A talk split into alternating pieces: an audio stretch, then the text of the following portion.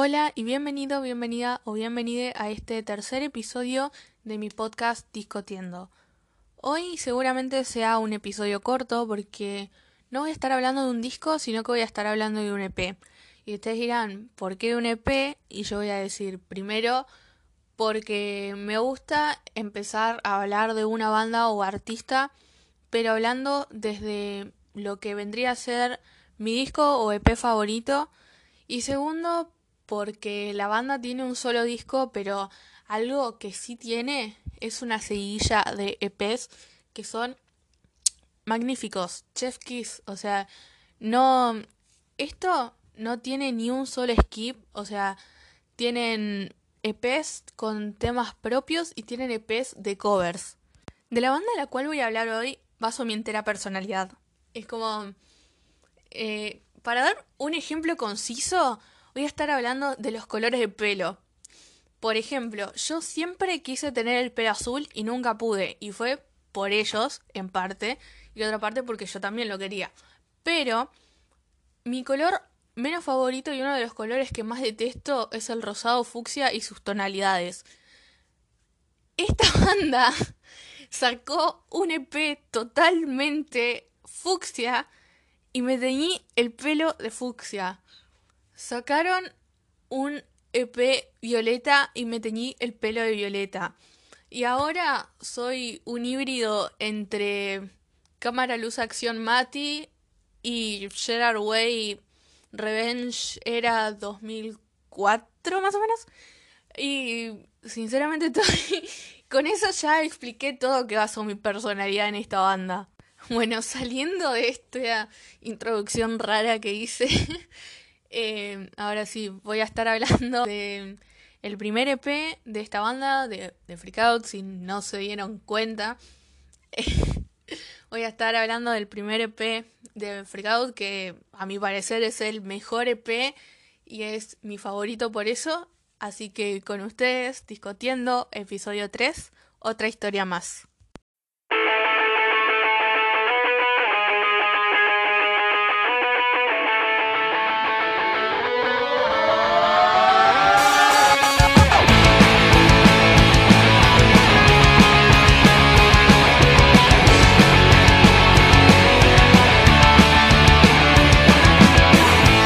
Conocen, Freak Out son una banda de Argentina, de Buenos Aires, que se formó en 2012 por una publicación de Facebook y esto no es algo irónico.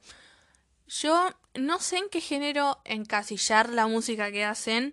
Según Spotify es Latin Core, que qué chota es Latin Core, sinceramente. Pero según su descripción de Spotify que ellos escribieron, es una mezcla de rock, pop, alternativo y agregando un poco de trap para pensar. Igual desde mi punto sí se nota que hacen esa mezcla de género, por eso yo dije que no los encasillaría en uno. Y como diría, no me acuerdo si esto lo dijo Martín o si lo dijo Matías, eh, pero dijeron Freak Out hace Freak Out. O sea, no tenemos un género estipulado. Freak Out es Freak Out y punto. Freak Out está compuesto por Mariano, Martín y Matías, que respectivamente tocan guitarra, batería, guitarra. Matías antes tocaba el bajo, pero ahora se cambió a, la guitarra. Por favor, Mati, vuelve a tocar el bajo en Freak Out. Son una banda que yo recomiendo bastante porque son, son una banda que está infravaloradísima.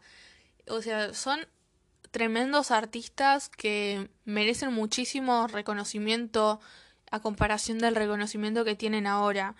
Y no, no puedo creer que haya gente que se duerma en escucharlos porque son personas súper talentosas que se vienen rompiendo el lomo hace años para poder intentar y por más que ellos dijeron que no les importa tipo si son una banda grande, chica o lo que sea, pero sinceramente hay mucha gente que se duerme en el talento que tienen estos pibes. Como dije, Freakout tiene una serie de EPs maravillosos eh, y entre esos EPs están los volúmenes de covers y los volúmenes de covers dan para hablar en, en un podcast aparte, pero no creo que pueda hablar mucho porque son covers, justamente. Igual el cover que falta en, esa, en esos EPs de covers es el cover de I'm Not Okay que sinceramente yo no sé si agradecer o putear a Freak Out por meterme en este lío horrible que se llama ser fan de My Chemical Romance. Los detesto con, con mi vida, pero no los puedo detestar tampoco es una mezcla de emociones muy extraña. Y no es por chuparle las medias a los pibes, sino que posta es como que gracias a Freakout conocí un montón de bandas eh, de pop punk, un montón de bandas argentinas, un montón de artistas que no imaginaba escuchar en mi vida. Los estoy escuchando ahora y todo gracias a ellos. Cuando yo dije que basaba mi personalidad en Freakout, no era mentira. Ahora sí, después de toda esta introducción larguísima de yo alabando a los pibes, vamos a ir con lo que nos compete, que es hablar de otra historia más. Así que vamos a ello. Otra historia más es el primer EP de Freak Out, que según Spotify salió el 13 de diciembre del 2013. Para presentar este EP, ellos hicieron un show donde tocaron ellos solos sin teloneros, sin nadie. No sabían si iba a ir gente, si iban a perder plata, lo que sea, pero ellos lo hicieron igual y les fue bien encima. Así que aplauso para los pibes, sinceramente. Triste no haber sido contemporánea en ese momento, pero, o sea, ver cómo ellos lo cuentan en entrevistas, como que, amigo, qué flash. Es un EP de seis canciones que nuevamente no sé en qué género ponerlo. Y vamos a dejar con, con la descripción de Spotify que pusieron ellos y ya está. Aunque este no tiene bases de trap, pero vamos a dejarlo ahí, que es una mezcla de rock, pop y alternativo. Es un EP experimental y se nota muchísimo a la hora de escucharlo, porque hay un montón de gente que dice, pero ¿cómo te puede gustar ese EP si está relleno de wow, wow, wow? O cómo te puede gustar ese P si parece que está grabado con una calculadora, parece que está grabado en un baño, cosas así. Mira, no todas las bandas empiezan con una calidad excepcional de música. Y ellos también son un ejemplo porque empezaron de abajo, de cero, como pudieron haber empezado muchísimas otras bandas. Además, esa es la gracia de las bandas, que vos notás el progreso que tienen desde su primer hasta su más reciente disco y se nota muchísima la diferencia no solo de calidad sino que composición eh, composición musical composición lírica la forma en la que está grabado todo eso se, se nota demasiado el progreso que tiene la gente cuando hace música y por eso es que mayormente los primeros discos a la gente no le suele gustar pero en este caso pasó lo contrario. No tengo idea por qué, pero pasó lo contrario. Y sinceramente para mí este es el mejor EP que tiene Freakout. No, no lo voy a comparar con otro. Antes de empezar ahora sí a hablar canción por canción, quiero mencionar algo que no es menos importante, que el último show al el que yo fui, el último show que dieron antes de que pase todo esto, tocaron un mashup maravilloso de este P. Y es lo mejor que escuché en toda mi existencia. Así que si alguno de Freakout está escuchando esto, aparte de que seguramente saque mi libro de quejas, eh, quiero decir de que por favor hagan ese mashup versión estudio. Por favor, es lo único que pido, sinceramente. Es, es que necesitamos eso. Ahora sí voy a hablar canción por canción y quiero aclarar primeramente que esto no es 100% canónico. Güey, tiraba esa. No, pero no, esto no está aprobado por los pibes. Eh, yo solamente estoy dando mis propias interpretaciones de algún tema y tirando un par de datos que me dio Mati. Porque eso también, gracias a Mati, este, este podcast es posible. El EP empieza con esta canción está escrita para vos.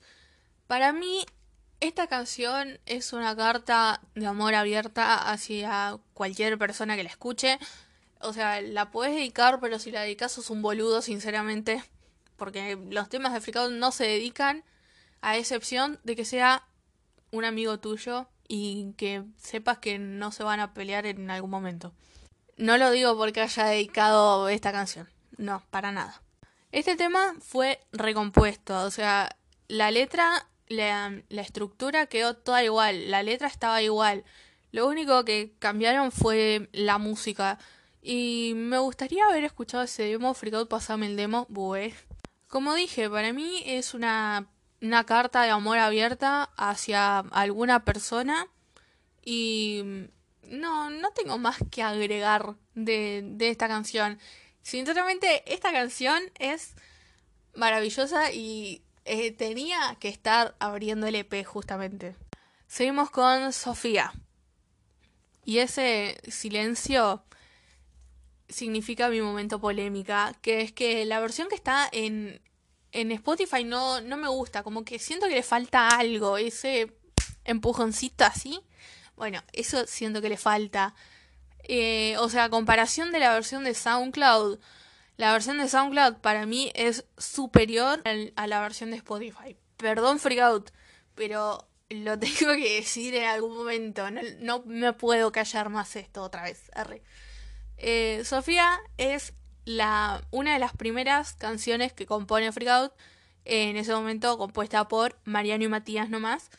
Eh, creo que la habían compuesto por Skype, si no me si no se me van las neuronas, creo que fue en, por Skype. Y no sé si en ese momento ya se conocían en persona o no. No sé, debería preguntarles. Y al igual que esta canción está escrita para vos, también puede ser una carta de amor abierta por la parte de yo quiero estar con vos, quiero tenerte acá, toma mi mano y vamos a ver lo que nos esperará. Eh, sinceramente, para mí es una carta de amor abierta. Is Sophia even a person? Is Sophia even a motion? Is she a place? We don't know. Sí, hice una referencia a One Direction, perdón. Y no, nunca dijeron quién es Sofía y supongo que nunca lo van a decir porque, momento, teoría, para mí Sofía no existe. O sea, es un invento de Freakout para que Freakout coma. o sea, porque no puede ser que todo el tiempo estén cambiando, tipo Sí, porque Sofía es, qué sé yo, una prima mía, ¿no? Porque Sofía es una amiga de mi vecina, no porque Sofía era mi vecina de la infancia. Em, alguien vio The Walking Dead. ¿Y por qué digo que es un invento de Freakout? Y acá voy a sacar el disco de Freakout para dar mi argumento. En los agradecimientos del disco dice por último y Sofía. O sea, le agradecen a un montón de personas y a Sofía. Así que para mí Sofía no existe y solamente lo usan para confundirnos. El EP sigue con vamos a hacerlo estallar y sinceramente este tema para mí habla de lo que ellos se veían en un futuro, tipo, si no, no tiene sentido eh, la, la letra de la canción que dice vamos a hacerlo estallar, todo esto se va a derrumbar no queremos que se queden sin ningún lugar porque este show ya va a comenzar. O sea, si no es una referencia a ellos mismos en un futuro, no veo otra explicación. Además, en vivo, tipo superior. Es como que yo la escuché a este, tema en vivo una sola vez, pero he visto videos tipo de amigos míos que subían cuando tocaban esta canción en vivo y se nota e, el poder que tiene esta canción en vivo. O sea, no hay otra cosa. Es, es el momento, literal, lo hacen estallar. Ahora, mi dato favorito de todo Freakout es que este tema está con, o sea, lo compusieron en una servilleta de McDonald's. No sé el contexto en el cual esto ocurrió. Obviamente que el contexto de que estaban comiendo, pero qué sé yo, les vino la inspiración de la nada y no tenían nada y escribieron ahí pero qué sé yo, no sé, o sea, es mi dato favorito de tirar, pero no puede ser. ¿Cómo, cómo pasó? hermoso. Ahora seguimos con la me pongo de pie para decirlo, con los ovarios bien puestos, que es la mejor canción de Freak Out. Dudas. Y si vos, personita que está escuchando esto, dice que Dudas no es la mejor canción de Freak Out, tu opinión no es válida en este podcast al menos. Por favor, si querés hablar con otra persona, probablemente también te diga lo mismo, pero no, no sé cuál es tu falta de gusto, por favor, sinceramente. Whatever, volviendo. Eh, nada, dudas sí, posta. Para mí es la mejor canción de Freak y, Y nadie me va a hacer cambiar de opinión, o sea, mi canción favorita es Inalcanzable, pero Dudas es la mejor canción de Freak Out. Bueno, como sea, Dudas es la primera canción que ellos componen como banda. Eh, según el audio que está en, en YouTube, dice que la compuso Matías, pero tengo entendido que la habían compuesto eh, Mariano y Matías, pero no, no sé, yo recuerdo haber escuchado eso, no leído, escuchado eso. Desde mi interpretación, este tema puede llegar a hablar de una relación fallida. No solamente una relación de pareja, sino que amistad o whatever sea el trato que tengas con esa persona. Eh, y lo veo así por las letras del principio de nuestra historia es algo complicada. Yo recuerdo cuando te llamé y me dijiste que algo pasaba. Y también lo relaciono con la, la parte de siempre buscaba una señal que me diera pistas de cómo eras vos antes de conocerme. Otra posible interpretación que le di es que la persona haya perdido a alguien cercano, sea el motivo por el que sea, y por eso repite, no sé por qué no estás acá, no sé por qué no estás conmigo, no sé cuándo te voy a ver, no sé cuánto te esperaré. Y nada, sinceramente, para mí es el mejor tema, aunque todo el mundo diga, ay, pero es súper simple, que no, es un temazo, cállense. Y el datazo de, de este tema es que tiene una versión demo y esa versión demo anda dando vueltas por ahí pero no hay absolutamente nada que ver con, la versión final y nada, te amo, dudas, te amo. Y como todo EP barra disco necesita tener al menos una canción triste o lenta, esta Siempre Serás. Y Siempre Serás, para mí, es una de las canciones más dulces que tiene Freak Out en todo su repertorio. O sea, de, de las canciones que vos decís, fue ¿cómo dedicaría esta canción? en plan de, de lo linda que es, esta para mí está primero, o sea, no, no hay otras opciones. Esta canción para mí tiene una sola interpretación, que es que está dedicada pura y únicamente a los seguidores de Freak porque, tipo, cuando la cantan en vivo, que la tocan en acústico, eh, Mati siempre dice, ustedes siempre serán todo para mí. Y creo que esa es una de las únicas interpretaciones que yo le daría, pero obviamente que hay más interpretaciones, si no el arte es monótono y si no le das tu propio significado, significa que dejaría de ser arte, diría Gerard Way. Una interpretación que, que yo le daría es que es una persona intentando decirle a otra lo mucho que significa para, para ella y que capaz quiere intentar recuperarla por alguna cosa que pasó y por eso le dice, porque aunque estés lejos de mí, yo te estaré esperando como si fuera la última vez que te veré. No importa cuánto te extrañaré, siempre serás todo para mí. O sea, ay, hasta la letra es hermosa, sinceramente me, me encanta. Pero bueno, hay que dejar de ponernos soft y lo que sea. Y con una transición majestuosísima pero hermosa que hay entre el último acorde de Siempre Serás y el principio de ahora sí la mejor canción de LP, otra historia. Un dato que no le importa a nadie, pero yo lo quiero decir igual, es que yo antes tenía que escuchar esto en aleatorio porque, bueno, spoiler, no tenía Spotify Premium, ni siquiera una versión trucha. Y siempre que lo escuchaba decía, what the fuck, ¿qué es esta nota que está suelta acá en el medio? No entendía nada. Y tampoco es que tenía el disco en físico como para decir, uy, uso una transición. No, nada. Y nada, como que para mí cuando lo escuché después de corrido fue tipo, ¡Ah! esto es hermoso, ¿cómo nunca lo escuché antes? La interpretación que yo le doy a este tema es de de autosuperación, como que me da vibras de autosuperación, más que nada por la parte de aquí vamos de nuevo, estoy anclado en el fondo de este mar, todo el tiempo que pasamos sin ver dónde podíamos llegar, o sea, para mí es de autosuperación o de o de tener mucha confianza en uno mismo, no sé, me da, me esas vibras la canción. El datazo de esta canción no la voy a decir yo, lo va a decir Matías, porque puedo y porque me ayudó y necesita algo de, créditos en este podcast, qué sé yo. Así que dejo que, que él explique lo, lo, que pasó porque a mí me voló el bocho, sinceramente. Otra historia, el tema, que nosotros teníamos que grabar las baterías temprano en un estudio y, y la noche anterior, o sea, ya en el mismo día, se nos ocurrió el tema y lo, hicimos la maqueta y, y, lo fuimos a grabar sin dormir porque lo hicimos en toda la madrugada y nos fuimos al estudio. O sea que ese tema no iba a entrar en, el EP porque no existía. Un día antes de grabar las baterías no existía. Eh, y no me acuerdo algo más.